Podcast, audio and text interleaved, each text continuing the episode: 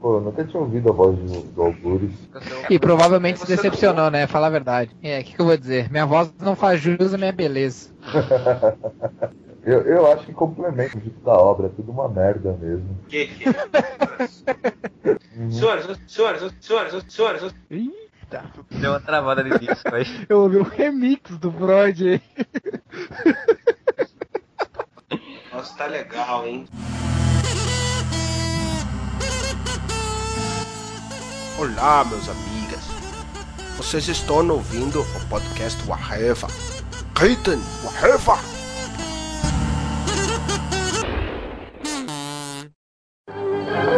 Doutor! Doutor! Doutor! Doutor! Doutor! Ah! Não, tem calma, calma, sou eu, sou eu, Martin! Não, não pode ser. Acabei de mandá-lo pro futuro. Sim, eu sei, o senhor me mandou pro futuro, mas eu estou de volta. Eu estou de volta do futuro.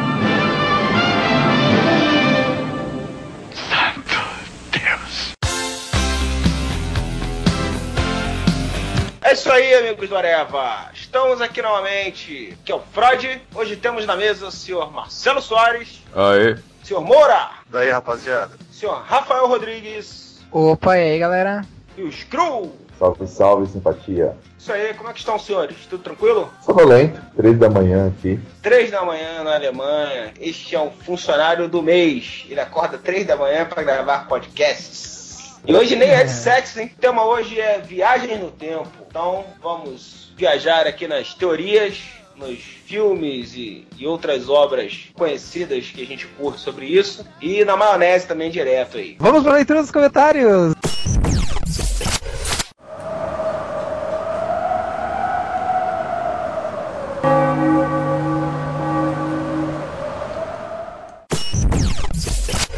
Bom, vamos começar com as teorias, é possível viajar no tempo, afinal de contas, para o futuro, para o passado? É, quando eu fiz lá, muitos séculos atrás, é, tá aí, na, use uma máquina do tempo e procure. É um post lá do Freud explica sobre viagem no tempo, que eu espero que eu tenha terminado agora.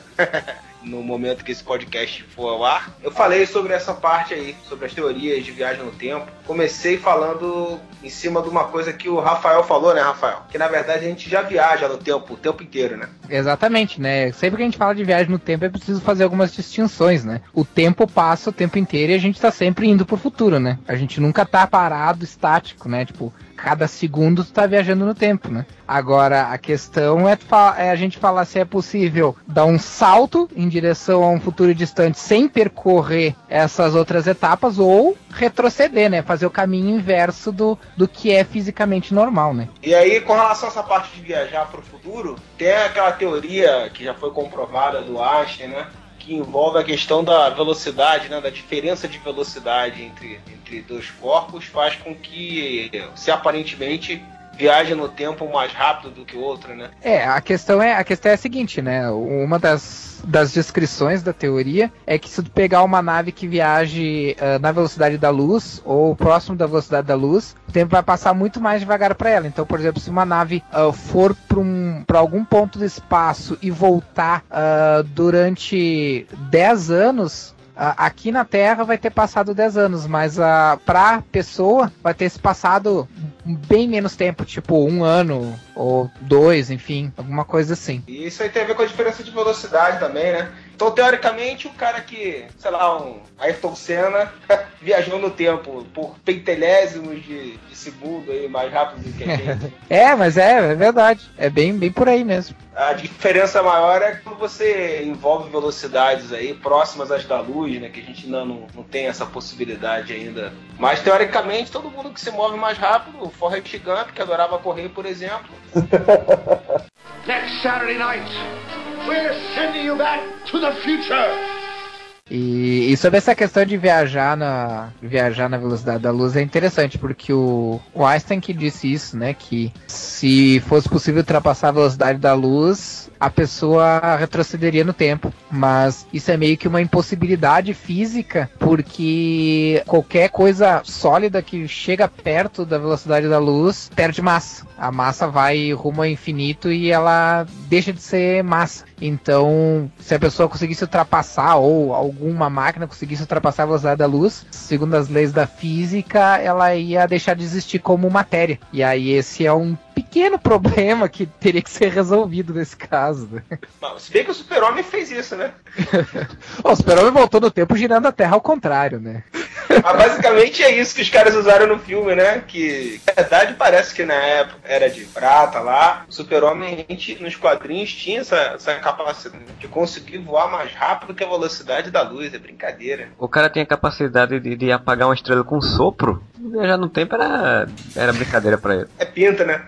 Eu sempre tive essa impressão, moleque também. Muita gente tem essa impressão, né? É que parece que ele tá girando a Terra ao contrário, né? Que seria a coisa mais jegue do universo. Porque, porra, ele só ia causar desastres naturais bizarros e acabar com o planeta, né? Mas sabe que eu, hoje em dia eu vejo, eu não sei, eu, eu posso estar tá, uh, romantizando a coisa, mas hoje eu vejo, vejo meio de forma alegórica, assim. Eu, pelo menos eu prefiro pensar que essa questão de ele girar a Terra ao contrário foi uma forma mais poética de mostrar ele viajando no tempo. Tipo uma metáfora, sabe? E não, e não uma coisa literal, assim. Pelo menos eu prefiro pensar assim, né? Você pode encarar como uma coisa poética. Mas na verdade é o seguinte: quanto mais rápido o cara viaja na velocidade da luz, o tempo para ele vai passando de uma forma diferente. E a teoria do uhum. Einstein é justamente isso, né? Se o cara chegar a ultrapassar a velocidade da luz, ele vai começar a ver o tempo se movendo para trás. Então é como se acontecesse uhum. assim: quanto mais rápido ele estava voando, a Terra, para ele, começava a diminuir de velocidade, porque ele estava numa velocidade diferente, né? Até o ponto que ele chegou numa velocidade tal que ele chegou a, a ver a Terra girando ao contrário, porque na verdade ele já estava retrocedendo no tempo. E aí quando ele volta para a Terra, né? A Terra começa a voltar à rotação normal e ele volta para a Terra, ele já volta num tempo do passado, né? Para justamente mudar o que acontece lá com a voz e tal pode ser visto de uma forma poética, mas embora seja bizarro você imaginar que o super-homem consegue alcançar essa velocidade, que seria impossível, tem até uma certa explicação científica também. Agora você vai me explicar o beijo hipnótico dele no final do 2. Tem coisas ali que tem coisas ali que não dá, tipo, no 2 também aquela visão aquela visão telecinética de, de calor também é bizarro também. Ah, cara, mas tem coisa pior do que aquele do que aquele símbolo de celofane que ele joga nos vilão, cara. Aquilo é, é, é acúmulo da vergonha alheia, né, cara, pro super-homem, pelo amor de Deus. Ele não se teletransporta no final do filme também, no, na Fortaleza, ele fica mudando de lugar para pegar o Zod. É como se fossem projeções, na verdade. Aí ele se inventava qualquer merda naquela época. Vamos fazer depois um podcast só sobre o Superman, mas só pra citar um detalhezinho. Uma coisa que eu acho tosca, cara, até hoje, é ele contar no jornal que ele não vê através de chumbo. Pô, o cara simplesmente tem uma única fraqueza conhecida e o cara publica no jornal, né?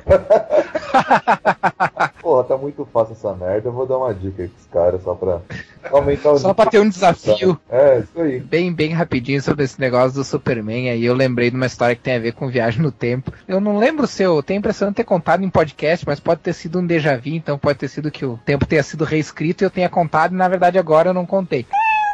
Era uma história do Superboy dos anos 70, em que o, o Clark tá na escola e a professora tá ensinando para eles algumas coisas e tal.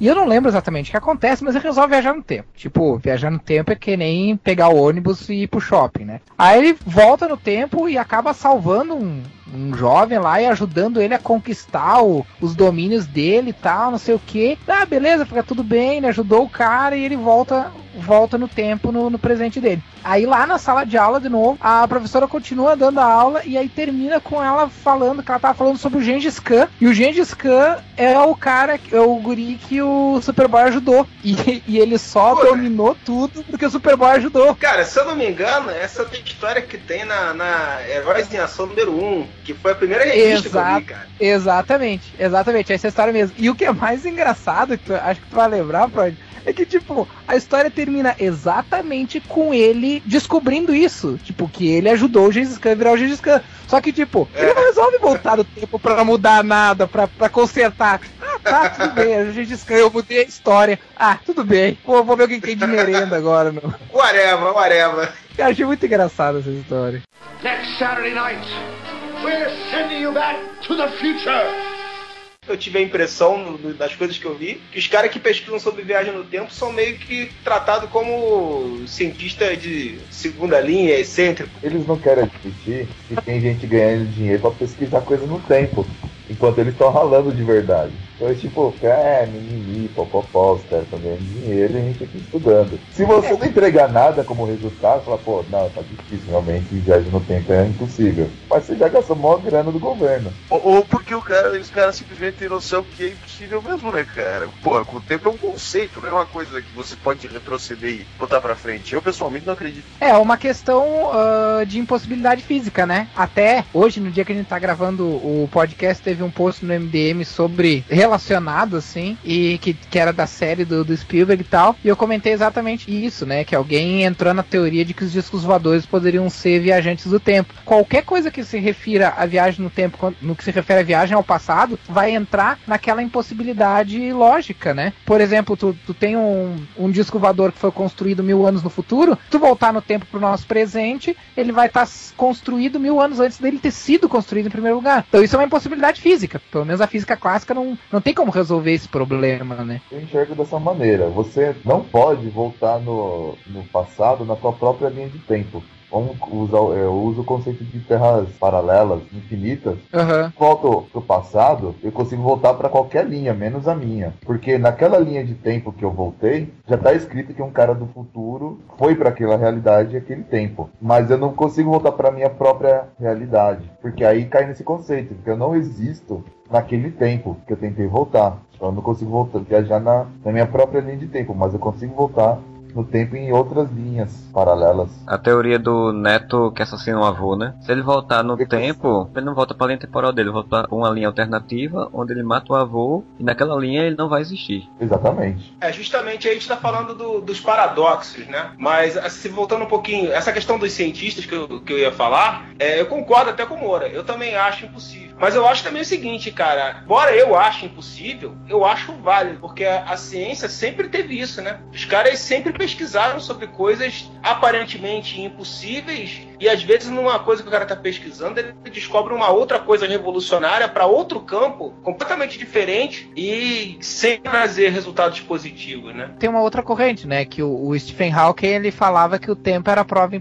de paradoxo, né? Então ele, em alguns, em alguns trabalhos dele, ele alegou que mesmo que fosse possível, né, na hipótese, na, na hipótese de ser possível a viagem no tempo, o tempo era prova de paradoxo. O que, que isso significa? Significa, por exemplo, assim: se eu construir uma máquina do tempo para voltar, por exemplo, para a Segunda Guerra Mundial, eu na verdade não voltei para pro, pro tempo da Segunda Guerra Mundial. Eu já estava na Segunda Guerra Mundial. Ou seja, o tempo passou e eu já estava lá antes mesmo de ter vindo. Isso é uma, isso é uma coisa que meio que dá um nó na cabeça da gente. Mas em resumo, tu tentar voltar no tempo para matar parente teu, para que tu não deixe de existir, tu nunca vai ter conseguido matar o, esse parente. A- As tuas tentativas fizeram parte do passado da história. Então é uma coisa mais ou menos assim, não sei se eu me fiz entender. Isso que o Rafael falou me lembra os Dois Macacos, né? Que acontece exatamente isso. De aparecer, Hum. ele encontrar jornais onde tem a foto dele na Segunda Guerra Mundial, né? Se ele ter realmente mudado alguma coisa. Next Saturday night, we're sending you back to the future.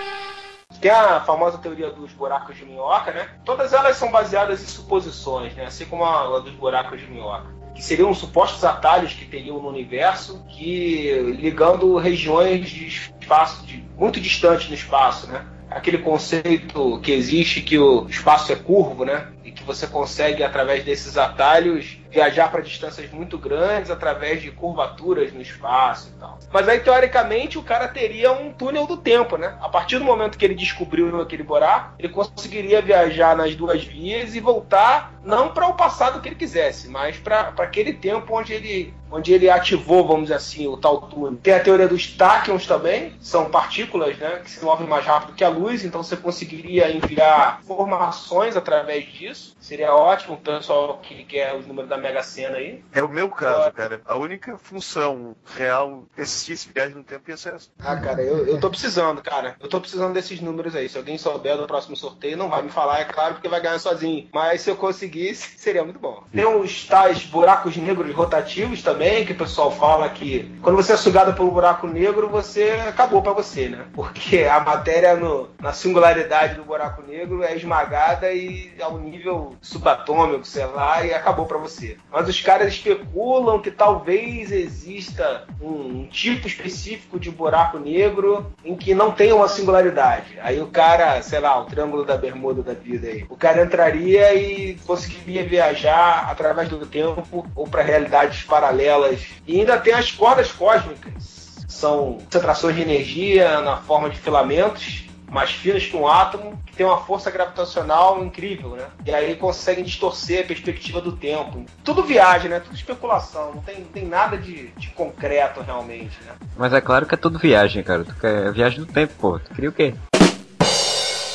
coisa que eu queria ressaltar é que todo, toda a teoria de, de viagem no tempo também está meio relacionada com, com gravidade. O plano do universo, que é considerado curvo, ele tem várias falhas devido à gravidade de planetas, do, de estrelas e outros corpos celestes que distorcem realmente o tempo naquela região do espaço. Eu considero que o buraco negro ele tem um, um tempo próprio ali dentro, ou nem tenha tempo, ou tenha todos os tempos juntos. Isso ficou parecendo letra de música do Djavan. E tudo nascerá mais belo, verde faz do azul com amarelo, elo todas as cores pra enfeitar amores cris. Todos os tempos, não tem tempo nenhum. Mas, cara, tem uma, tem uma outra. Uma outra. Que seria uma teoria, assim, porque o, o. Eu ia dizer o Freud, mas nada a ver. O Einstein. Dois velhos. É quase lá. O Einstein, ele considerava o tempo como uma quarta dimensão, né? Nós somos seres criados dentro de três dimensões. Quarta dimensão, que seria o tempo, a gente só tem uma percepção dela. A gente não consegue ter ela como uma dimensão propriamente dita. A gente consegue só ter uma pequena percepção. Seria possível, se a gente pudesse viajar pela quarta dimensão, em teoria seria possível viajar no tempo, né? Seria mais ou menos uma coisa, uma teoria mais ou menos assim. Imaginem que a gente fosse um desenho numa folha de papel deitada. Uma pessoa que foi, no caso, uma criatura em 2D que foi desenhada, as únicas coisas que ela pode fazer é ir pros lados, né, pra, pra esquerda, pra direita, pra frente pra trás. Ele não pode ir pra cima e pra baixo. Agora imaginem se só uma dessas pessoas 2D, desses desenhos, ou então, ou então ela tivesse a capacidade ou ela criasse uma máquina que permitisse que ela fosse pra cima. Se ela fosse pra cima, ela ia poder cruzar uma área da folha sem que as, as pessoas 2D, sem que os desenhos percebessem que ela cruzou, como se ela tivesse feito uma viagem no tempo. Ela poderia ir pra trás, pra frente, só que por uma dimensão completamente diferente. Seria uma coisa parecida que poderia ser feita, ah, claro, guardadas as devidas proporções, se o tempo fosse realmente como Einstein suspeitou que fosse uma quarta dimensão. Isso aí que você falou me lembrou duas coisas dos quadrinhos, né? Meio que o, o Homem Animal encontrando o Grant Morrison e o próprio Dr. Manhattan, né? Do Watchmen, né? Que ele viu o tempo como uma coisa só, mas ele conseguia ver tudo ao mesmo tempo, né? Ele conseguia, pelo menos a consci- consciência dele, viajava para todos os momentos de- do tempo. É, deve ser realmente complicado você ter, porque no caso do Dr. Manhattan ele tinha percepção em todo o tempo ao mesmo tempo. Imagina a cabeça desse menino, né? Imagina a cabeça dele como era confusa de conseguir concatenar todas as infor- essas informações no, no, no, no, na- no presente que tava. né? Não é à toa que ele praticamente nunca decidia nada, né? Ele só fazia o que mandavam ele fazer, né? Era muito complicado o cara ainda ter que tomar uma decisão aí de tudo, né? É que ele não tinha Mas, assim, como, na mas- verdade, né? Pra ele já tinha acontecido. A explicação que ele dá no- naquela cena que ele tá em Marte com a espectral sobre o tempo, cara, aquilo sim eu acho, eu acho interessante sobre esse negócio de viagem no tempo ou da ideia de conhecer o futuro, sim. É Aquela explicação que ele dá sobre planeta muito distante, é, tempo que se leva, que se levaria para a luz chegar e você conseguir enxergar, e ele tem essa capacidade de ver essa diferença de tempo. Isso sim eu acho interessante. Isso sim eu acho que tem um fundamento científico, né? Tu acha então que de repente é seria possível não viajar no tempo, mas talvez fosse possível visualizar eventos do passado ou do futuro sem, sem poder interferir? Eu acho que seria possível se você tivesse a capacidade de enxergar, ah, imaginando a existência realmente do Dr. Manhattan, um cara que seria capaz de enxergar daqui em Plutão e sendo assim, a- a- que ele fosse se ver lá, ele ia saber que é o passado, porque ele tá vendo essa distância, porque é o tempo que ele tá levando para enxergar aquilo, isso seria possível. Não sei se eu tô me fazendo entender o que, que eu Sim, acredito. sim, entendi sim. Tem a ver justamente com a velocidade, né? Da luz. Exatamente. assim. Ele consegue ver numa velocidade superior a que a luz leva para atravessar. E aí ele consegue ver eventos passados ou futuros por causa disso. Exatamente. Tem que ter também bater palmas pro Alan Moore, né, por, pela, por essa edição que o Moura falou, né, que ele tem essa explicação meio do, do de como é que ele, o Dr. Manhattan desenvolve seus poderes. Bater palmas pro Alan Moore pela forma genial como ele descreve isso na, na, na edição, né, que é uma, pra mim uma das melhores edições da, das 12 de Watchmen. Como ele co consegue passar para o leitor essa noção de, de caos, pra, de que tem na mente do Dr. Manhattan, né, de, de ver várias coisas ao mesmo tempo, de pensar coisas no passado, pensar coisas no futuro. Eu acho maravilhosa essa edição. E ele sempre se baseia em coisas científicas, né? Tu vê que o que, o que nubla, vamos dizer assim, a percepção de tempo do Manhattan são justamente os Tachyons que eu falei antes aí quando tava falando das teorias, né? E se eu não me engano, Marcelo, essa também é a edição de Watchman favorita do Moore, né? Pelo menos até quando ele ainda ligava para esse tipo de quadrinho.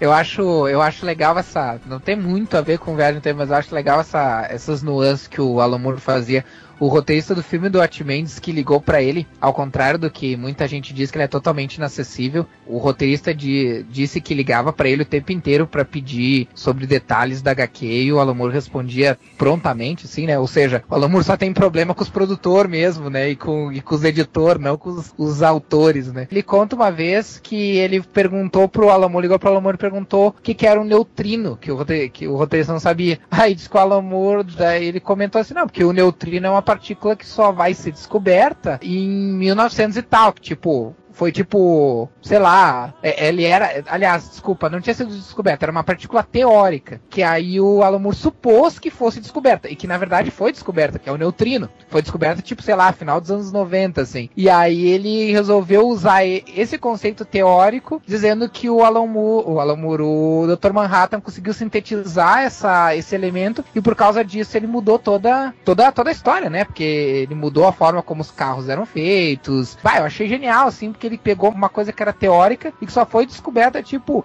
sei lá, 10 anos depois do, do até mais, depois do, do da HQ ser, ser escrita, tipo, meio que validou, assim, a coisa. Eu acho muito legal essa atenção que ele tem a detalhes científicos, assim. É, eu, eu só tenho uma pena, é só uma pena que no filme não conseguiu desenvolver tão bem essas explicações, né? Foi meio, meio raso. Era óbvio. Hum. Aí, só, só um adendo aí, Diz que ele cortou relações com, com o desenhista agora, né, cara? É. Porque o, o Gibbon de tanto insistir com ele, de fazer mais alguma coisa com a DC e tal, não, vamos fazer, não sei o que, ele começou a ficar puto e cortou relações com ele agora também. Quer dizer, ele é até acessível até certo ponto, né? Desde que você não fique enchendo o saco dele para fazer algo com a DC com a Marvel. Opa! Tá chegando aí um, um, viajante no tempo. Vini, apareceu aí? É, eu tava em Vladivostok agora e não tem nenhum filme que fala sobre Vladivostok no tempo, né? Não, deixa quieto. Tchau! 2x1, um, Petinka contra Vladivostok aí. Pode jogar aí o dado amarelo. é, na verdade eu tava correndo contra o tempo, de verdade, cara. Tava voando da faculdade até aqui pra, pra poder participar do podcast. Opa, se correu já entrou numa frequência diferente aí. Já tá é viajando no tempo já, que a gente comentou isso antes. Com certeza. Next Saturday night, we're sending you back to the future.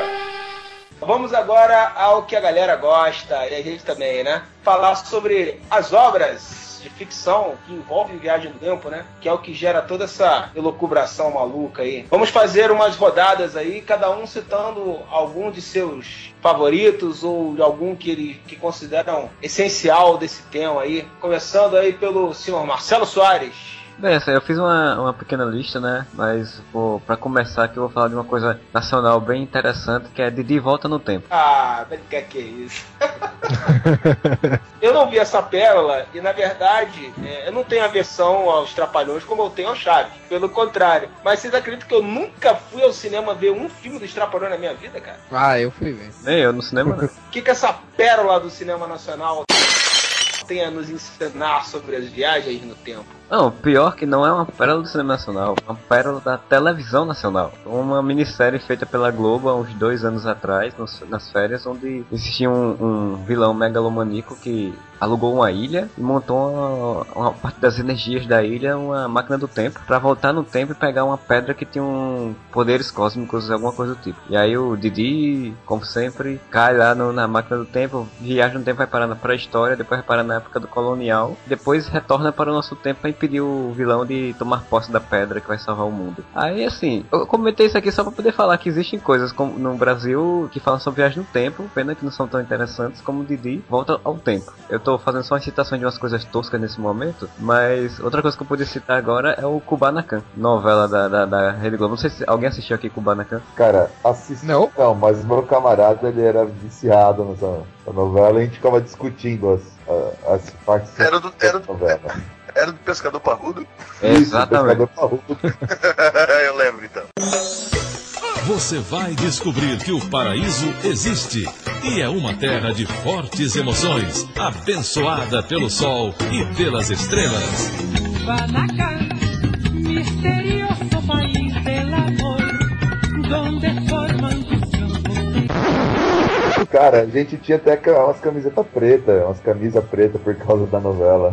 Puta que pariu, os grupos pensavam que era o pescador parrudo. A novela, por incrível que pareça, né, assim, a história contava de um cara que era um pescador parrudo, como vocês falaram, que lutava contra uma ditadura de um governante comunista de um país do, da América Central, que ninguém sabe qual é o país, né? Baracão, pois.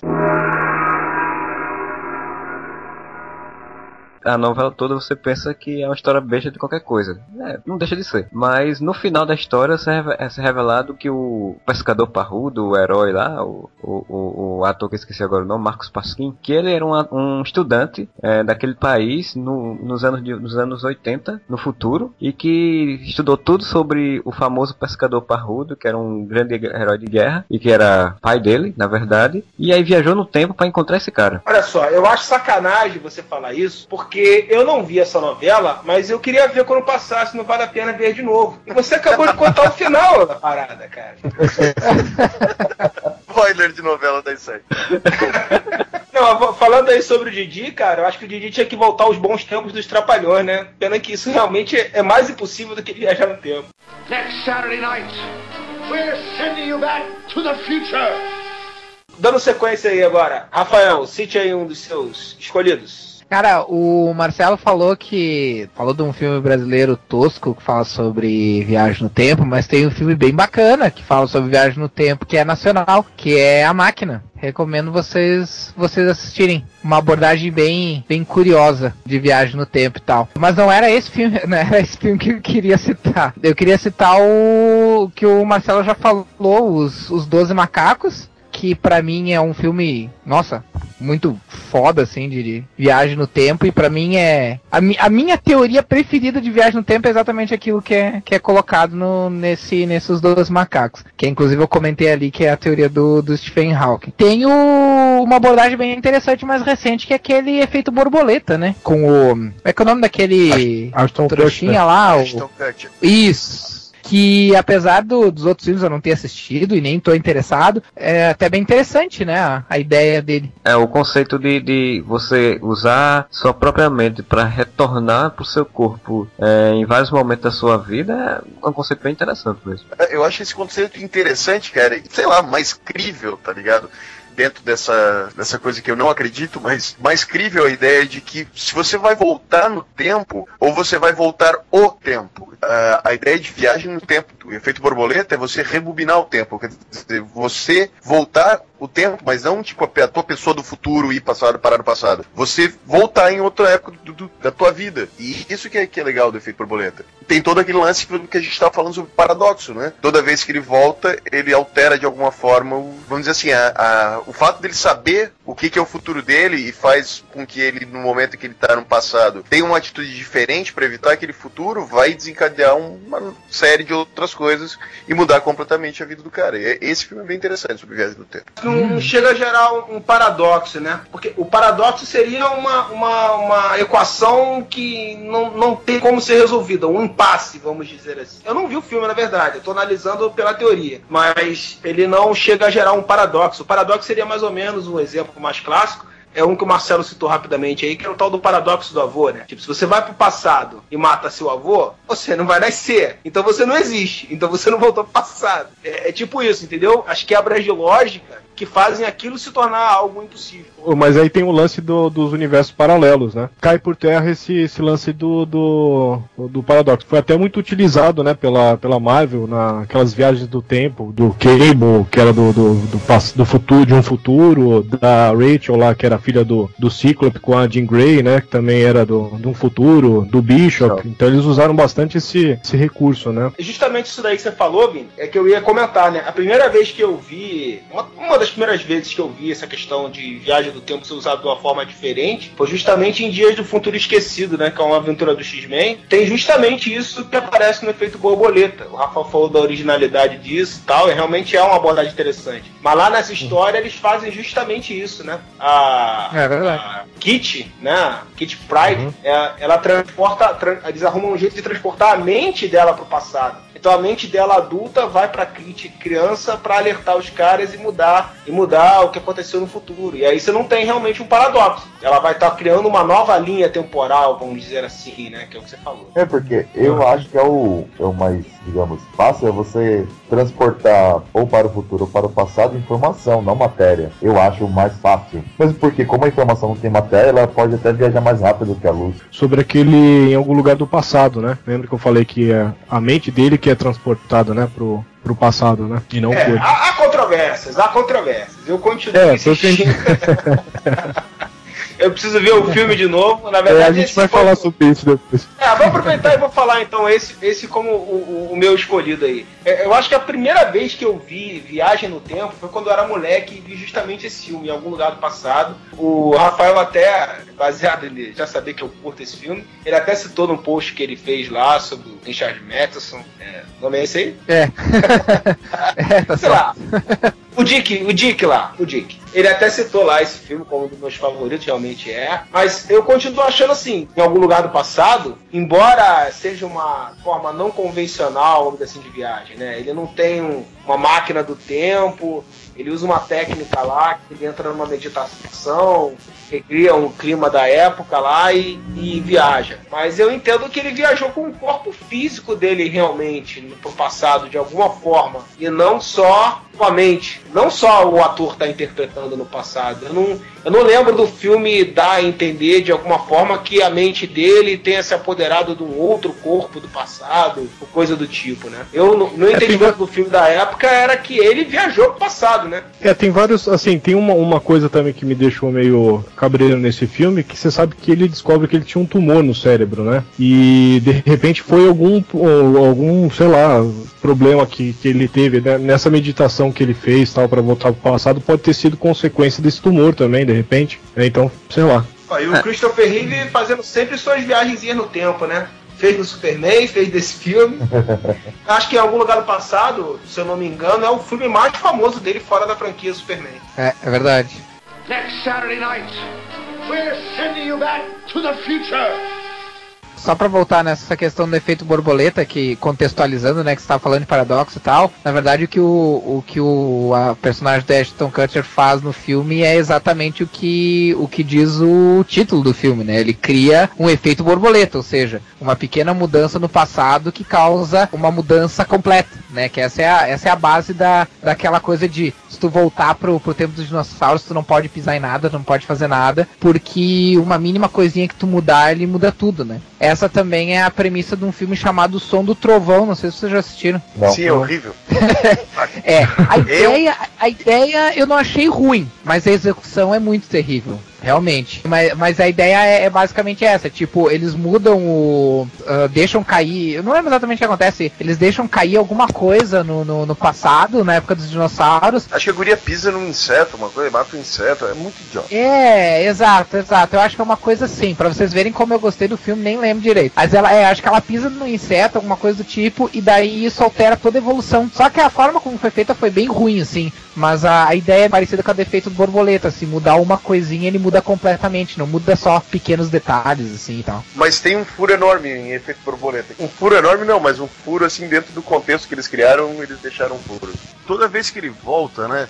É o lance do efeito borboleta. Ele muda alguma coisa e toda a história dele passa a ser alterada. Quem assistiu o filme deve lembrar a parte que ele tá preso e os, os bandidos querem bater nele, sei lá, ou fazer o, o rabicó dele. Ele quer provar pro, pro, pro colega de classe, de, de sala dele, que ele, que ele pode viajar no tempo. E o cara não acredita. Ele pega, ah, se concentra, lê o negócio e volta pra sala de aula. Volta a ser criança na sala de aula. Aí ele vai caminhando até na, na mesa da professora, tem aqueles ferros de prender papel, e ele pega e enfia a mão naquilo e acorda de novo no presente. Aí mostra pro cara, o cara vê que surge um, um machucado na mão dele e acredita que ele consegue vo- voltar no tempo. Se ele voltou no tempo e furou a mão quando ele tinha 10 anos de idade, ele sempre teve a mão furada. Então aquilo não ia aparecer 20 anos depois na mão dele. Ele teria Sim. mudado É toda a verdade. história dele, ele teria, sei lá, ido pro hospital, sido feito um tratamento psiquiátrico porque que ele fez aquilo, então ele teria mudado toda a história dele e não simplesmente aparecido aquela chaga nele. Rolou um F5 só e já era. Foi. Isso tem um nome simples, conveniência de roteiro. Screw, fala aí um dos seus escolhidos aí. Cara, com certeza é o filme Contact, se vocês lembram. Cara, Sim, é baseado numa obra do Carl Sagan. Cara, que filme espetacular, na minha opinião. Aquela viagem que acontece, dá aquela sensação de salto temporal. Pra quem tá na Terra, ela não viajou, ela não viaja no tempo. Pra- Pra quem tá na Terra não aconteceu nada, mas ela tá naquela, dá o salto temporal e volta um instante depois do, da viagem ter começado. E aí eu sempre fico com aquela coisa na cabeça, como ela pode provar que ela viajou no tempo. Pra quem tá lá, não, você só sofreu um estresse causado pelas ondas eletromagnéticas e caralho é quatro. Puta, eu sempre curti esse filme, desde moleque, quando eu vi pela primeira vez, eu sempre fiquei com esse filme na cabeça. E até hoje eu, tô sozinho, tô fazendo alguma coisa assim, eu começo a pensar no filme e nesse lance do, do salto temporal que foi feito. Pensando em ser abduzido por um alienígena, né, bonito? O interessante desse filme também é que a- essa viagem que ela faz também é muito é psicológica, né? Além do espaço e tempo, ela começa a rever tudo o passado dela também, né? Também, também. Aquele filme Fala com a Jodie Foster, não é isso? Isso, Isso. Esse filme aí usa a teoria justamente dos buracos de minhoca. E Sim. se eu não estou falando merda, na verdade, essa teoria começou a ser estudada a partir desse filme. Cara que, que trabalhou no roteiro de filme para dar embasamento científico, ele meio que começou a desenvolver pesquisas e teoria para ser utilizado no filme e depois se tornou uma teoria amplamente pesquisada no, por cientistas é, interessados nesse tema, baseado no que o cara desenvolveu no filme, né? O cara acabou fazendo talvez, um- não sei, fazer o nome dele como cientista ou, ou- ou gerar toda uma nova linha de estudo de viagem no tempo a partir do trabalho que ele fez no filme. É que na verdade, Freud, esse filme é baseado num romance do Carl Sagan. Ele que fez o enredo, né, do, do, do filme. Ele é um dos escritores do filme também. Ah, ele Então, fez, né? justamente, provavelmente é, porque eu sou um jegue, mas provavelmente é ele mesmo, que né, o, a partir do romance e da adaptação para o filme é que gerou um interesse nessa teoria e uma pesquisa mais ampla em cima disso, se eu não me engano. Stephen Hawking fez um, um livro só sobre isso, né? Sobre o buraco de minhoca, essas coisas. Agora o, o, o Screw falou que não tinha, ela não conseguia, não tinha como provar, mas é interessante que no próprio filme, no, fi- no livro, no filme, no final eles dão essa dica de que ela realmente viajou, né? Que quando ela vai ouvir a fita que ela levou pra gravar na, a viagem e a fita tá com o tempo que ela ficou viajando em silêncio, como se ela realmente tivesse sido retirada dali. Mas aí, tipo, o cara pode falar, não, foi ondas eletromagnéticas que apagou a fita. Não, não consegue uma prova cabal mesmo de. Sim, sim, Mas com não. certeza. É só mais uma coisa de induzir, né? De dizer, ah, deixar a dúvida. Só, só pro cara que assistiu falar, não, realmente aconteceu, ela não tava pirada na mão do palhaço, cheirada no óculos, sei lá, alguma coisa assim. típica, é típica historinha de filme americano, né? No final tem que dar a entender que o protagonista tá certo, porque senão invalida tudo que a pessoa tentou, a pessoa que assistiu tentou acreditar e aí o ca- a cabeça dela vai explodir, né? Porque os americanos são tudo burro. Opa! Ó o processo. Não, mas é sério, cara. American people listening to whatever podcast, don't. Mas é verdade, cara. É que nem naquele 1408, cara, que no. Vai, eu vou dar um spoiler do filme, mas foda-se. Cara, mas eu achei o final uma bosta, cara. Porque daí chega no final, ele Não, tem as merda. gravações. Não vai contar o final, não, que eu ainda não vi esse filme. Não vai contar o Tá, final. enfim, o que eu que tá, então não contando o final, o final diz exatamente aquilo que a gente fica em dúvida. Ou seja, ele, ele confirma pra dizer, não, o cara não tá louco, sabe? Tipo, parece que as pessoas precisam que a resposta seja dada porrada na cara, senão ela vai passar a vida inteira se perguntando se aquilo era verdade, sabe? Ah, eu não entendo por que, o, qual é o problema de deixar as coisas a nível de questionamento pessoal mesmo. Ah, uns acharam que foi, outros acharam que não foi, uns acharam que ela foi mesmo, outros acharam que ela não foi, sabe? Eu não entendo por que, que tem que dar essa, é, é, essa, mais- essa dire- esse direcionamento, assim. Eu digo mais do que isso, o Rafael, é que a resposta que tem que ser dada, ela tem que teoricamente fazer com que o telespectador não pense que tudo que ele assistiu foi em vão. Tipo, tendo a ideia de que tudo que ele viu no filme ali foi loucura da cabeça do cara, o telespectador, o, o espectador médio vai pensar, pô, então era tudo maluquice do cara, então não vale nada o que, eu- que eu assisti, por nada daquilo aconteceu É. de verdade. O espectador médio É tem essa verdade. impressão, porque é sempre utilizado esse recurso, ou quase sempre. Aí depende, né? Porque aí você pega filmes como Uma Mente Brilhante, por exemplo, que a premissa do filme é mostrar o cara com múltiplas personalidades, aí é mais aceitável, né? Ah, não, sim, mas daí tu já tá dando a entender aquilo pro, pra pessoa. Você pegar pro telespectador, e pro, espe- pro espectador, aliás, apresentar no final que tudo que, que é aquilo, ser uma jogada e dizer não, mas na verdade era da cabeça do cara, era maluquice, era. Aí todo mundo vai ter aquela impressão de. Sabe aquele final era tudo um sonho e todo mundo acha que aquilo. que perdeu tempo assistindo aqui porque nada valeu, nada valeu? É, o espectador médio é uma merda. É por isso que Isso muita aí. gente saiu do cinema reclamando da origem, né? Exatamente. Exatamente. É porque... Não dei spoilers da origem que eu não vi. Eu também não, não. não, não, não. Só, só comentei isso. Na hora que você vê o final, você, você vai. Ou você vai xingar ou você vai falar, puta que pariu, puta final. E pra mim não tinha como ter outro final como se não fosse aquele, cara. É, na, na verdade, no final, o Leonardo DiCaprio tá morto desde o começo do filme, né? Só o menino consegue ver ele. Next Saturday night, we're sending you back to the future. É legal que me deixaram por último, falaram todos, que- todos os que eu ia falar. Ah, esse- Não, não. Vini ainda não, Não, falou tem ainda. Ah, é verdade, tem o Vini. Tem um que eu, assim, desculpa, eu sou meio burro, então eu não entendi o filme direito. Mas é o Donnie Darko, né, cara, que fala sobre isso. Filmão. Mas é, é que eu sou meio burro, assim, pra entender. Mas Ele pô. é totalmente sobre paradoxo. Desculpa, eu sou burro, eu não sei nem o que é paradoxo, que até o Freud me corrigiu hoje. Fala disso, né, cara? Tipo, ele tem que estar no determinado lugar pra coisa acontecer de determinada forma pra não destruir todo o contínuo espaço temporal. O Donnie Darko, ele, por exemplo, é um bom exemplo de, que de filme que trabalha com um buraco de minhoca. Porque é isso que acontece no filme, né? A, a, a, a turbina que cai, ela cai exatamente por causa de um buraco de minhoca. E aí eles utilizam uma teoria que eu não sei se é realmente a teoria que existe ou foi inventada pro filme para poder dar uma, uma veracidade pra coisa, de que quando o, o, o buraco de minhoca abriu e criou uma realidade alternativa, essa realidade alternativa tinha que ser desfeita para poder o universo não entrar em colapso. E aí é o que ele vai tentar fazer no final do É, essa é uma teoria mesmo. Existe mesmo. É, existe, é chamada de universo tangente. É por isso que eu não entendi o filme. Eu sou burro, eu não sei o que é universo tangente. Não, é porque você confundiu tangente com paralelo. São coisas diferentes, é isso. É perpendiculares. Você sempre geometria é fora. Ah, cara, sei lá, ca- catetos, hipotenusa. Eu nunca fui bom nisso. Então vai lá, Vini, diga você. Bom, todo mundo já falou também, quase todos os filmes que eu curto. O dos Macacos tá, tá no top, cara, na lista da- desses filmes de viagem do tempo e tal. Mas tem alguns interessantes, assim, que eu, eu pelo menos me diverti assistindo, assim. Eu achei legal tal. Não é nada muito pra você pensar tal, mas é um, são filmes. De, o que eu vou falar são filmes divertidos, né? De assistir. Que é o Feitiço no Tempo, Feitiço do Tempo, aliás. Daquele do Bill Murray. É muito bom. Que eu acho, eu acho muito. É isso aí mesmo.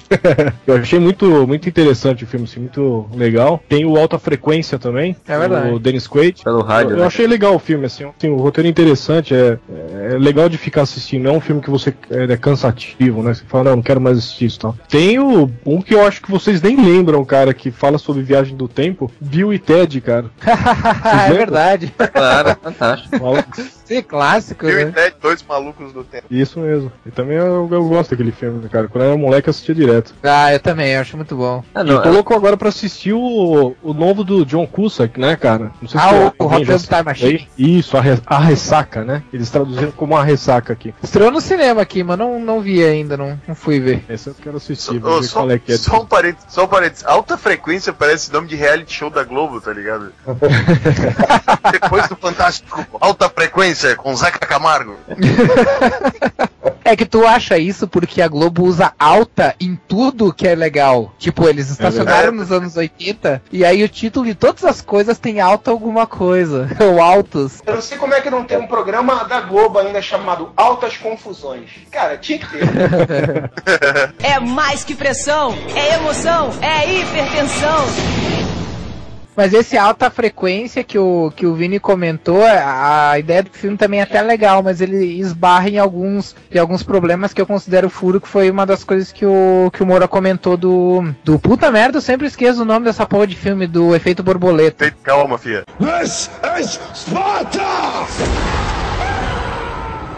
O que o Moura comentou ali do efeito borboleta, que ele considera um furo e tal, é uma coisa que, que tem também nesse alta frequência, também meio que, cara, meio que torce o nariz pra isso, assim, mas a, a história do filme eu achei legal também. Queria saber, eu não, não, não peguei o furo que teve no filme. Não, é essa questão de, de tu tá mudando alguma coisa no passado e tu tá percebendo no presente a coisa mudando, sabe? Ah, tá, entendi. É isso aí.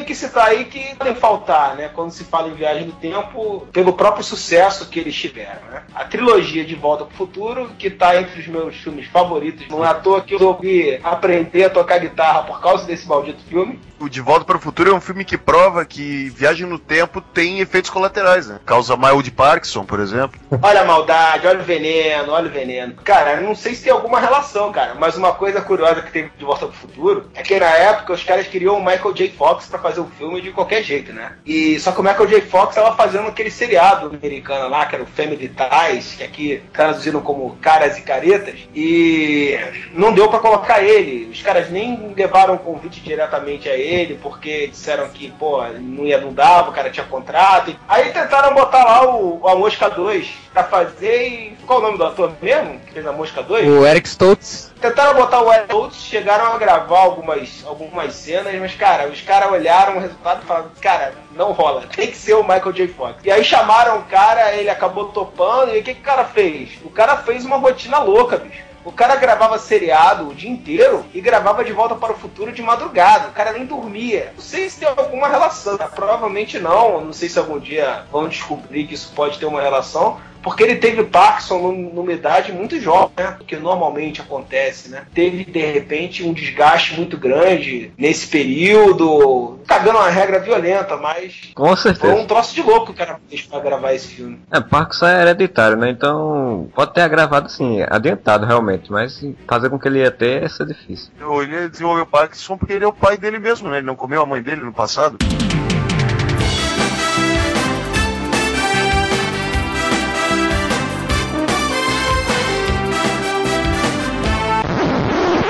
Ela bem que queria, mas ele não comeu ela, não.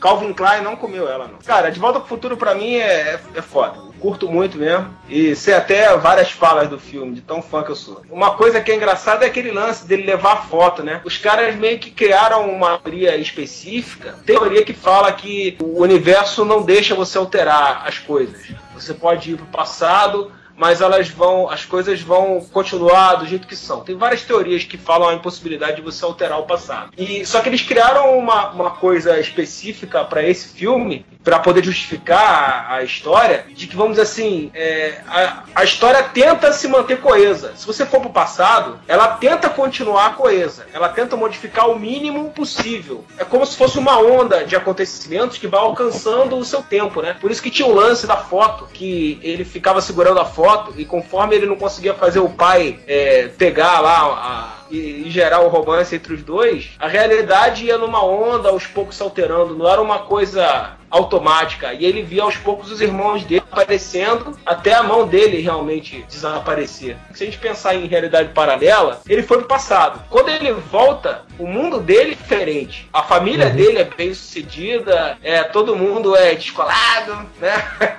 Ele tem o carrão pra poder dar um rolê com a namorada dele no lago. Tipo, a personalidade dele seria, de certa forma, diferente, né? Porque a convivência dele familiar era com pessoas tanto diferentes. Saíam aquele pessoal inseguro e sairia toda uma influência de pessoas bem-sucedidas e autoconfiantes na criação dele, né? É, o paradoxo lá do efeito borboleta, né? Do a alta frequência, é a mesma coisa. É, mas ele volta e era a mesma pessoa, né? Entra o que o Marcelo falou ali, né? Um recurso, é um recurso de roteiro, né? Final- pra manter o interesse. Final feliz, né? O, o que eu acho massa no De Volta pro Futuro é no, no 2, né? Como eles conseguiram é, fazer a reunião dele voltar no tempo pela segunda vez no mesmo, na- no mesmo filme, né? No, voltar pro primeiro filme. Eles conseguiram deixar isso coeso, né? De uma forma que uma coisa completava a outra sem atrapalhar. Foi uma sacada de gênio, né, cara? Eles conseguiram mostrar muita coisa que acontecia no primeiro filme por uma outra visão e fazer gags é, envolvendo o que acontecia no primeiro filme e por que, que aconteceu daquela forma. É genial, né? O filme tem, tem muitas gags de vários tipos. Ele volta pra história do primeiro filme pra contar uma outra história em paralelo àquela dali. É muito bem bolado. É, ele pega coisas que poderiam ter sido, por exemplo, ah, considerados furos do filme,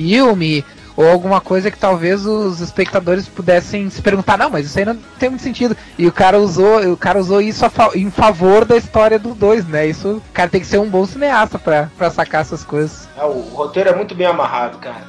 Next Saturday night, we're sending you back to the future. Queria citar só uma coisa do Exterminador do Futuro, que é Ah, aquela sim. velha história, né? Do, do paradoxo do avô que, que bagunça a cabeça da galera aí. Que é o lance do cara ter mandado o pai dele pro passado pra comer a mãe dele pra ele ser.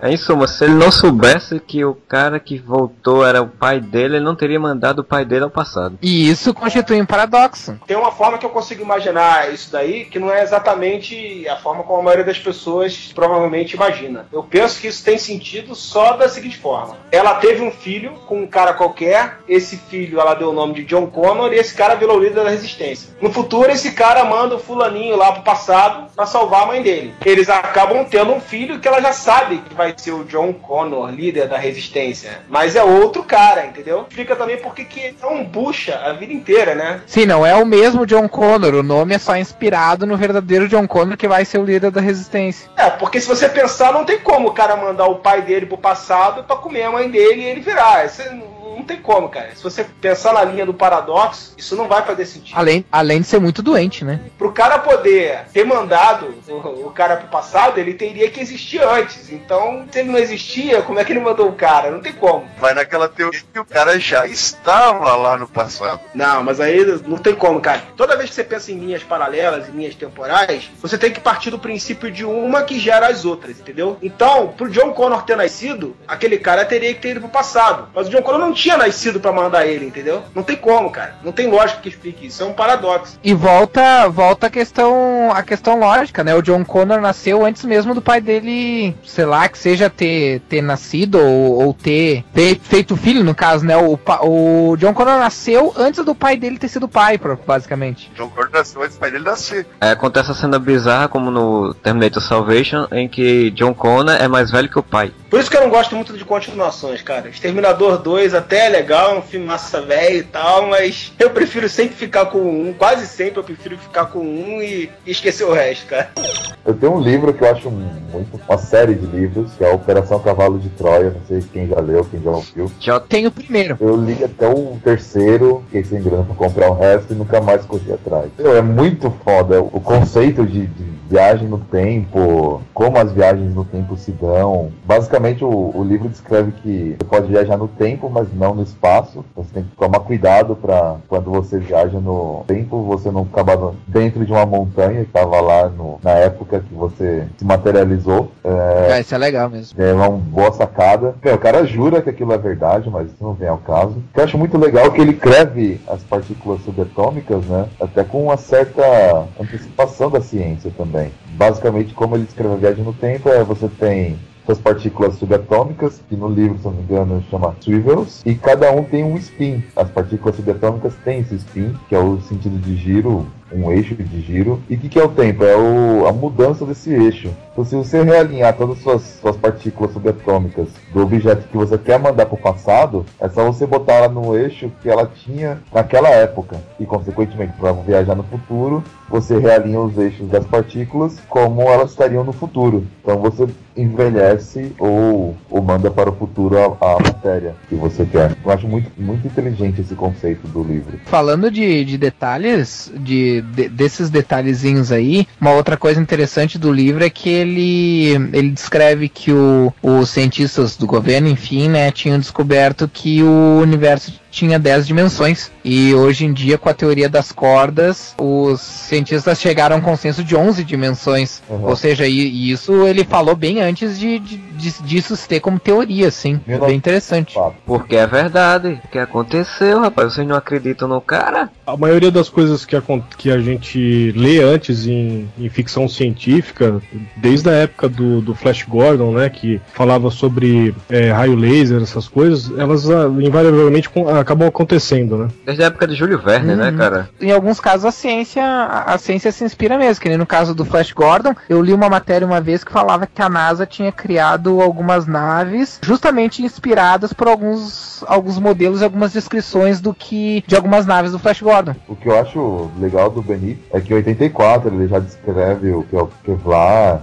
blindagem, uma série de outras tecnologias que não existiam na época. Ele jura que é verdade, mas, cara, se não for verdade, é uma mentira muito bem contada, porque é muito rico em detalhes e o cara amarrou de um jeito muito, muito bom. Ele disse que, que encontrou, né, os cadernos foram entregues por um, um soldado, que- um soldado que participou dessa missão, né, que foi, era no México que ele encontrou o cara e aí passou pra ele pra ele escrever os livros, né? Exatamente. A riqueza de detalhes do, do principalmente a descrição assim do, do que acontece, porque pra quem não conhece o, o Operação Cova de Troia, eu vou, eu vou contar só a sinopse do, do primeiro. É um projeto do, do, do governo em que eles viajam no tempo. Eles decidem testar, na verdade, a, a máquina do tempo, botando dois astronautas para viajar no tempo e irem para presenciar a crucificação de Cristo.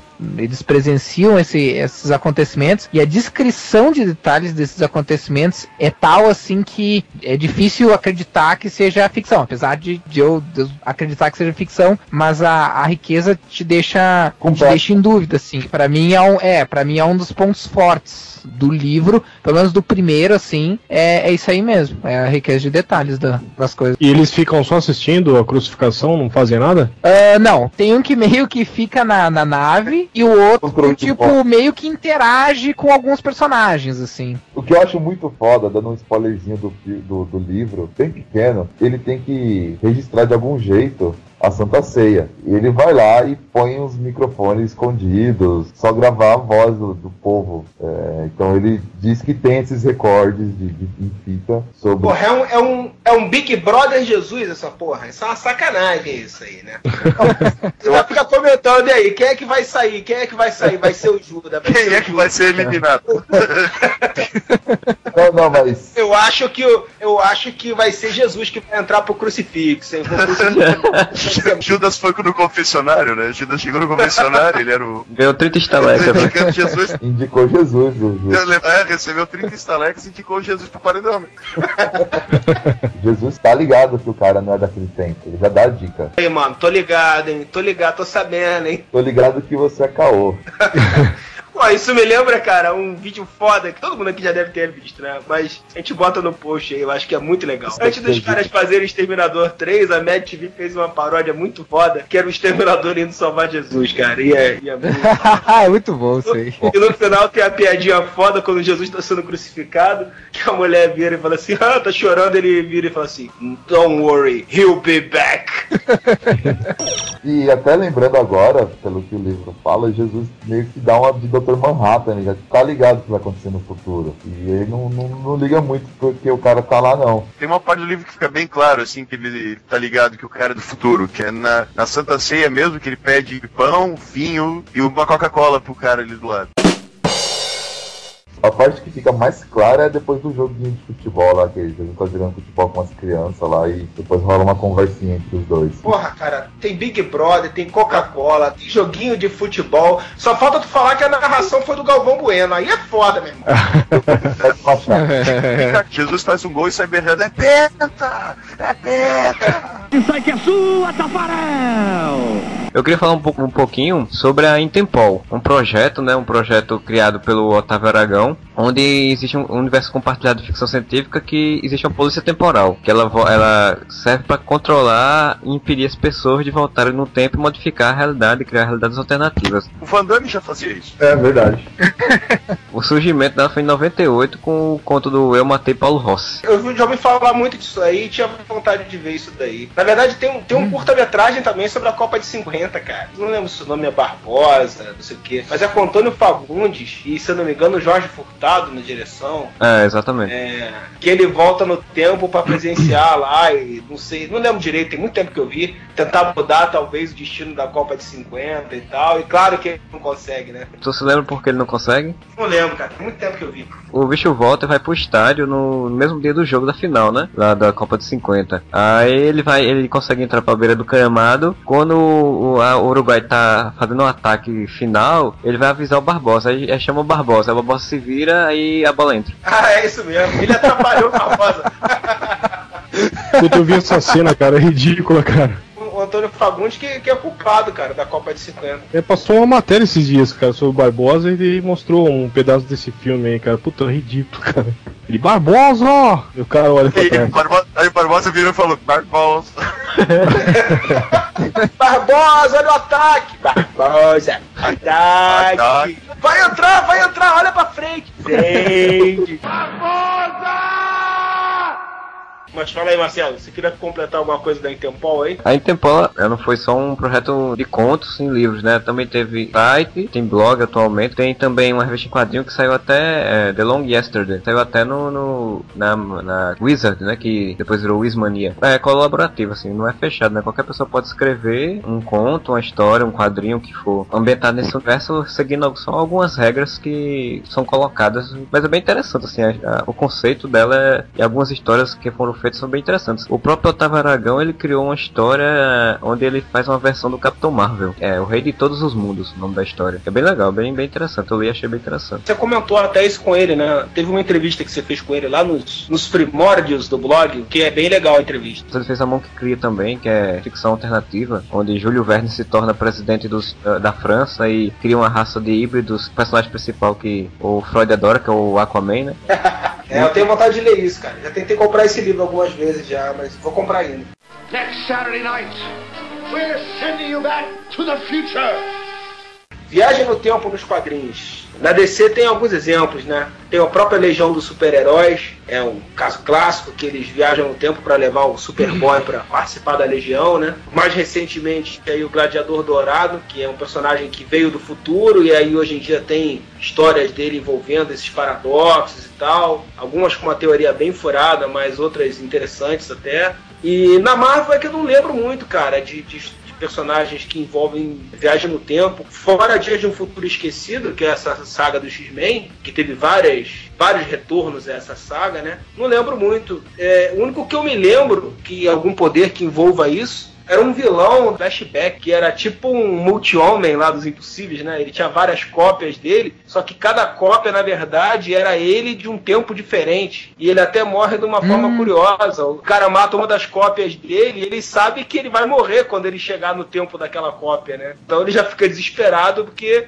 ele viu, assistiu a morte dele, né? Da Marvel tem uma minissérie chamada Vingadores Eternamente, que o Rick Jones, de um, de um futuro não muito distante, sei lá, não lembro direito, reúne uma equipe de Vingadores contando com personagens de pontos do tempo diferentes. Por exemplo, um Capitão América de antes dele se desiludir com o governo, um Homem de Ferro de um, de um tempo tal. Tipo, é basicamente o, a formação clássica do, do- dos Vingadores, só que cada um sendo buscado de um ponto de tempo diferente para enfrentar o Kang, se eu não me engano. Eu lembro dessa série, É legal, boa. Ah, É o bem próprio legal. Kang, né? O próprio Kang, É. eu tinha esquecido dele. Ele é um vilão É, o clássico. Kang ele é, via- é- é o viajante do, do, do- espaço e tempo. Na DC tem uma, uma minissérie que eu, que eu adorava quando era mais novo, ah, e gosto ainda hoje, mas o final é uma merda, que é o Armagedon 2001. Não sei se vocês lembram dessa, dessa minissérie. Lembro, eu tenho ela quase completa. Cara, a ideia da minissérie era bem bacana, assim, que se passava num futuro em que não existia mais super-herói porque um super-herói matou todos os super-heróis e se declarou rei do mundo, se declarou ditador. E aí um cientista resolve testar lá umas, umas coisas meio teóricas lá, umas, umas máquinas meio experimental e viaja no tempo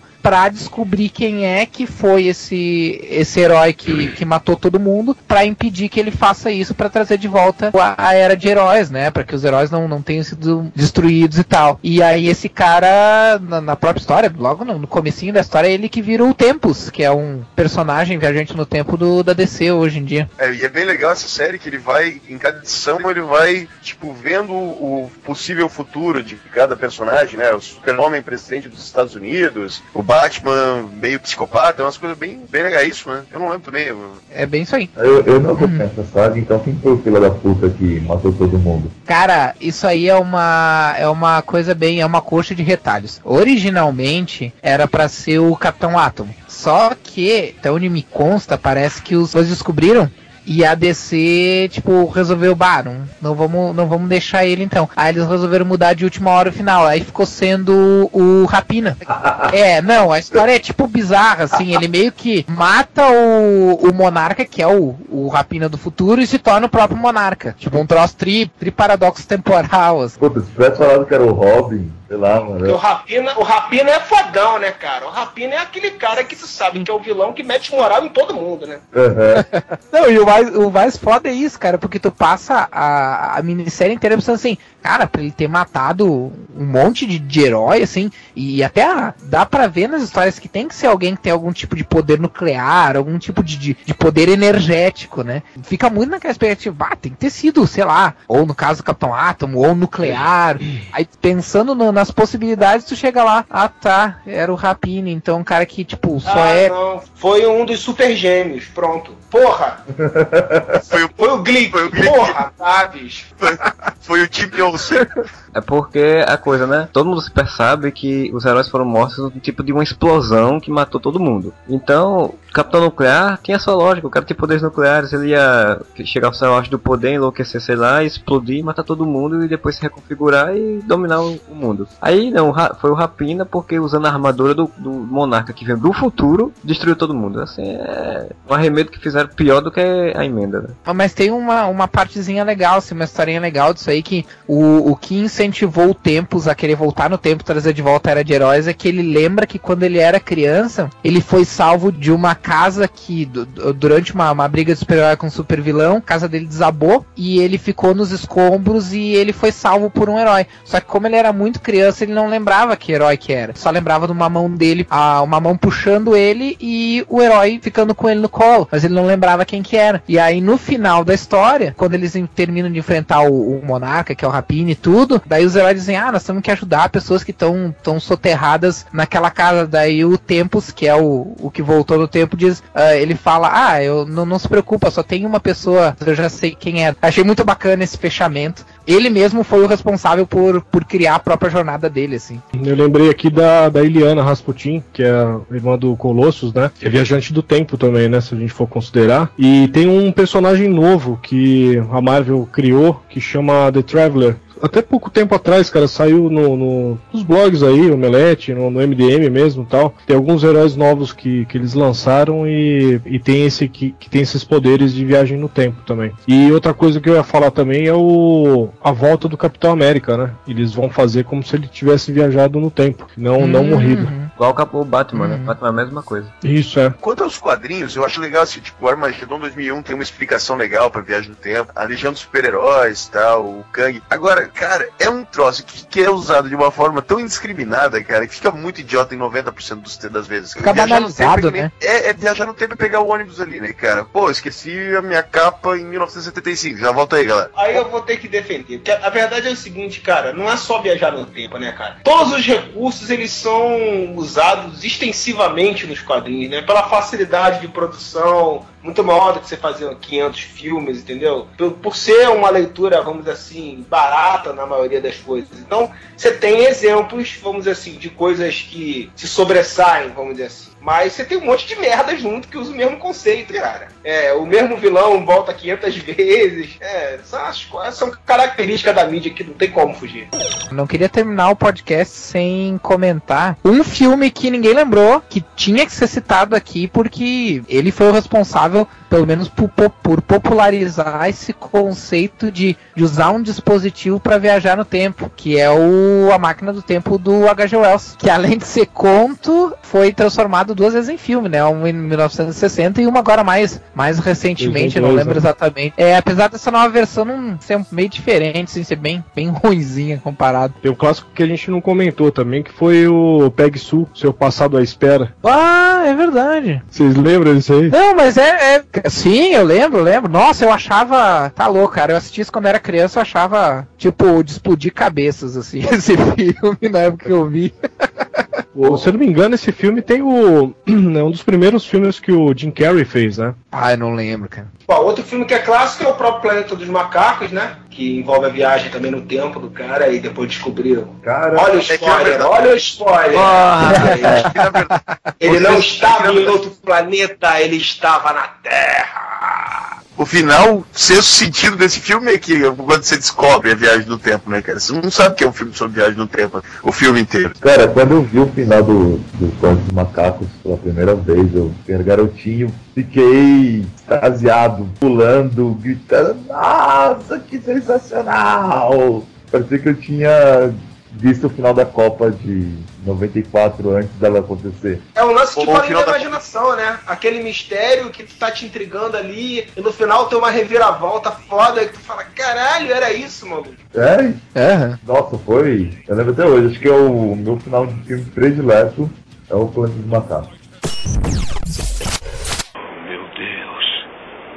Avancei no tempo. Mas estou na Terra. Todo o tempo eu estive.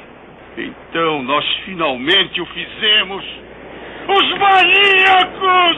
Vocês explodiram tudo! Malditos sejam! Malditos sejam todos vocês! Outro clássico que nós não podemos esquecer é o Capitão Kirk voltando no tempo para salvar o mundo conversando com a baleia.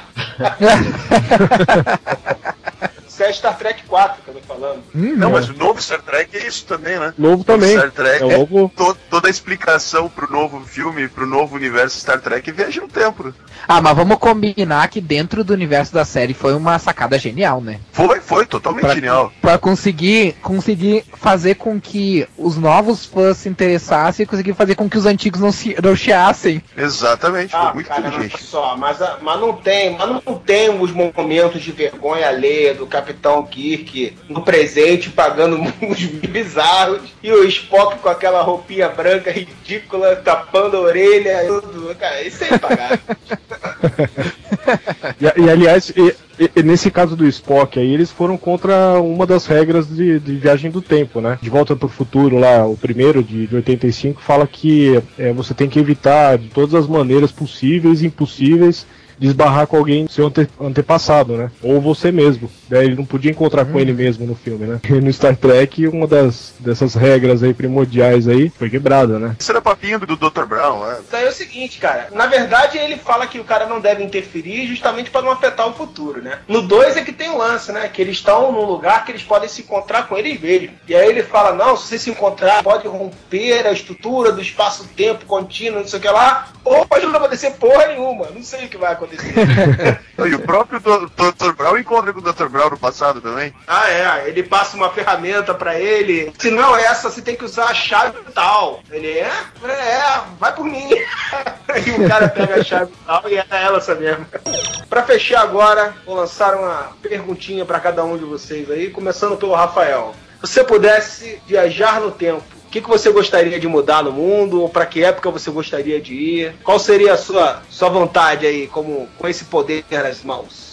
Se eu pudesse escolher um período da história ir, eu acho que com certeza eu iria pro tempo dos dinossauros, cara. Eu tinha que, tinha que saber como é que, como é que era lá, tinha que ver os, os dinossauros brigando e tal. Desde criança sou fascinado por, por dinossauros. Eu não mudaria nada, não. Eu sei que parece demagogia falar assim, mas eu não. Realmente seria uma coisa que eu não gostaria. Eu, eu preferia ter. poder voltar no tempo e não poder mudar nada. O que eu gostaria mesmo era só de, de, de saber certas coisas, o que realmente aconteceram, saber o que realmente aconteceu. Não precisava nem voltar e dizer para as pessoas, ó, oh, eu sei como é que aconteceu. Eu não precisava. Para mim é só, era, eu queria ser só um espectador mesmo na, na história, assim, em certos eventos do passado. Rapidinho, só para complementar o que você falou aí, duas coisas que a gente não falou durante o podcast. Uma é o seguinte, cara, conhecimento é poder, até sobre o passado, né? É uma coisa que a gente hum. não fala, mas se o cara, se o cara tem um conhecimento de alguma coisa do passado, às vezes ele pode revolucionar presente em diante por ter esse conhecimento que ninguém teria acesso. E outra coisa que você falou aí de viajar poder mudar nada, o Stephen Hawking ele fala isso, né? Uma das coisas que ele fala para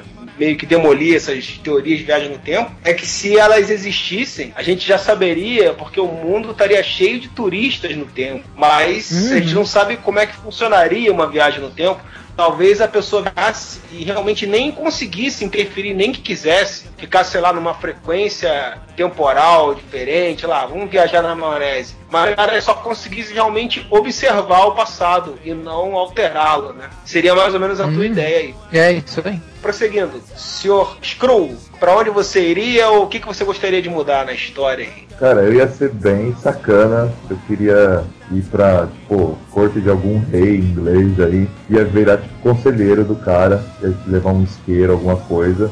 Falar, não, mano, eu sou um mágico do futuro. Vou te dar uns conselhos sobre guerra. Mas ia falar só o que ia acontecer, tá ligado? Também ia ser que meu o Rafael falou, não ia mudar nada. Já fala, não, ataca nesse dia aqui que os franceses vão estar desprevenidos e vai ganhar a guerra. Ah, só tem um problema, né, meu camarada? É, virar, tipo, o conselho. primeiro conselho que você desse, tu já ia mudar a história, tu não ia saber o que ia vir depois, né? Ia ser tipo conselheiro real e viver na corte sem fazer porra nenhuma, cara. Só falando coisas que daí iriam acontecer. Depois daquele podcast sobre sexo, eu achei que você ia querer ser o garanhão do passado, né? Altos bacanais. Então, cara, só o conselheiro real tem acesso a todas as mulheres da corte. Não tá fora do que você me falou, não. Ah, tá vendo? É. Relembrando que as mulheres da corte, historicamente falando, não deveriam ter a higiene mais cuidadosa né, comparado com os novos tempos, né? Mas... Sem falar que antigamente o negócio era as gordinhas que eram as sexy, hein, cara? Tu fala que só pega filé aí, que é o garanhão. cara, como conselheiro real, você tem o poder de escolha. Então, não, não me venha interferindo nos meus sonhos. Faça o que quiser na sua viagem temporal. Deixa a minha viagem temporal em paz. Ora, você. Cara, se pudesse viajar no tempo, eu voltava para maio de 82, me pegava na maternidade e me trocava pelo filho do Ike Batista na maternidade dele.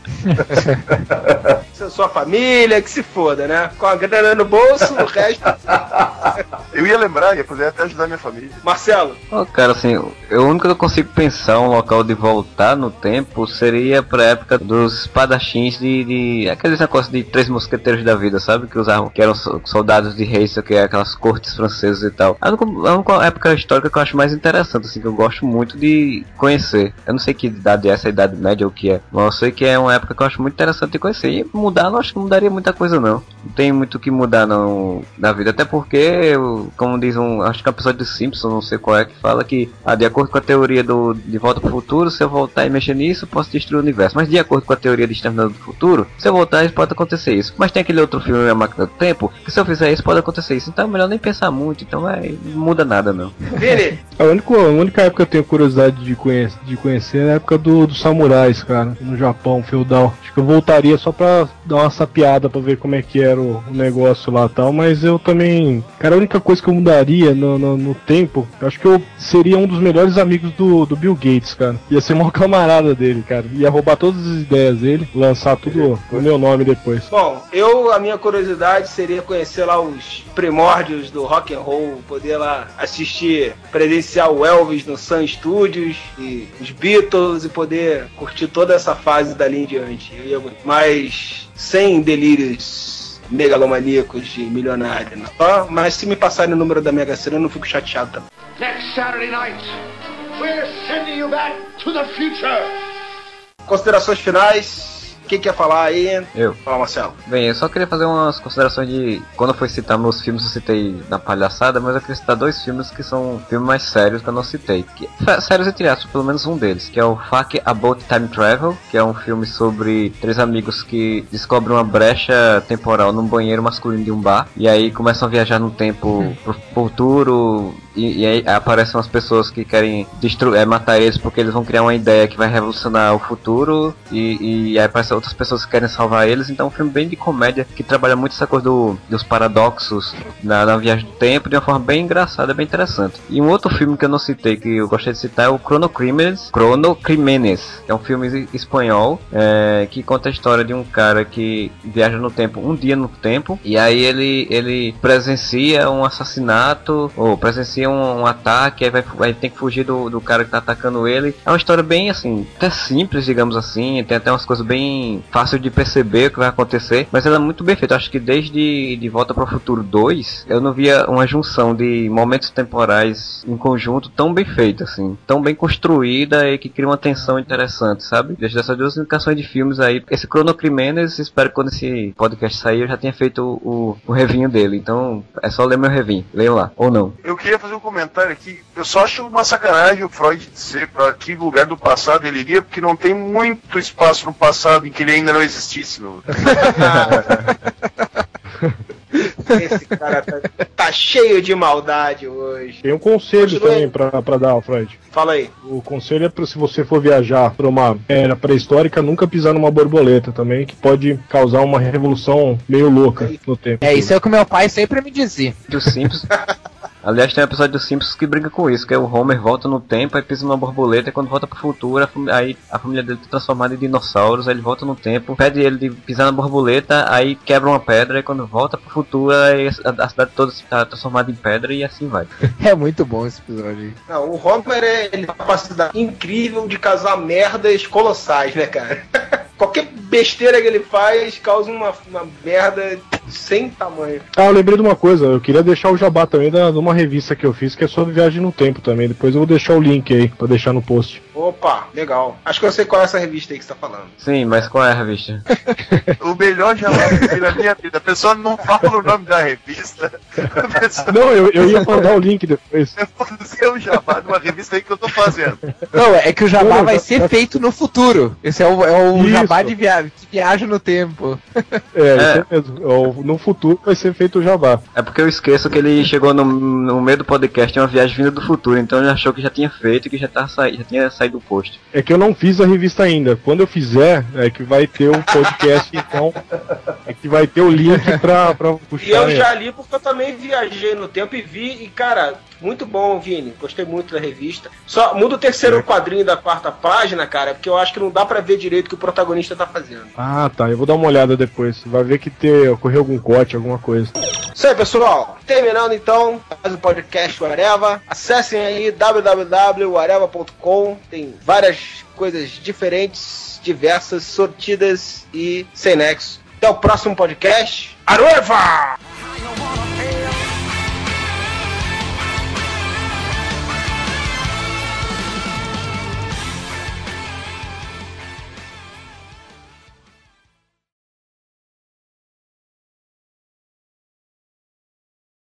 Então, bom, tem dois must haves. Ficou foda esse, hein? Vamos, vamos tirar as quartas aí.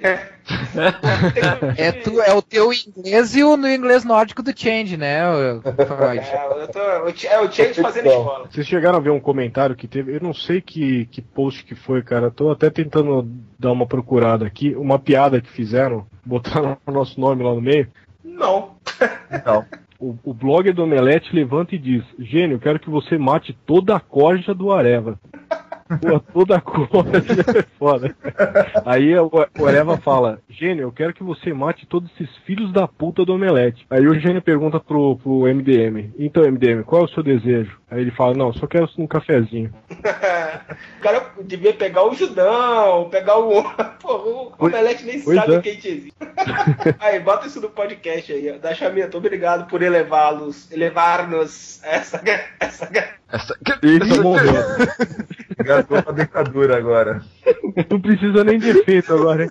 Pô, o funk do Freud, né, cara? Porra, cara. Tem que fazer o funk do Freud. KKKK, categoria, categoria. Eu quero ver geral com a mão pro alto!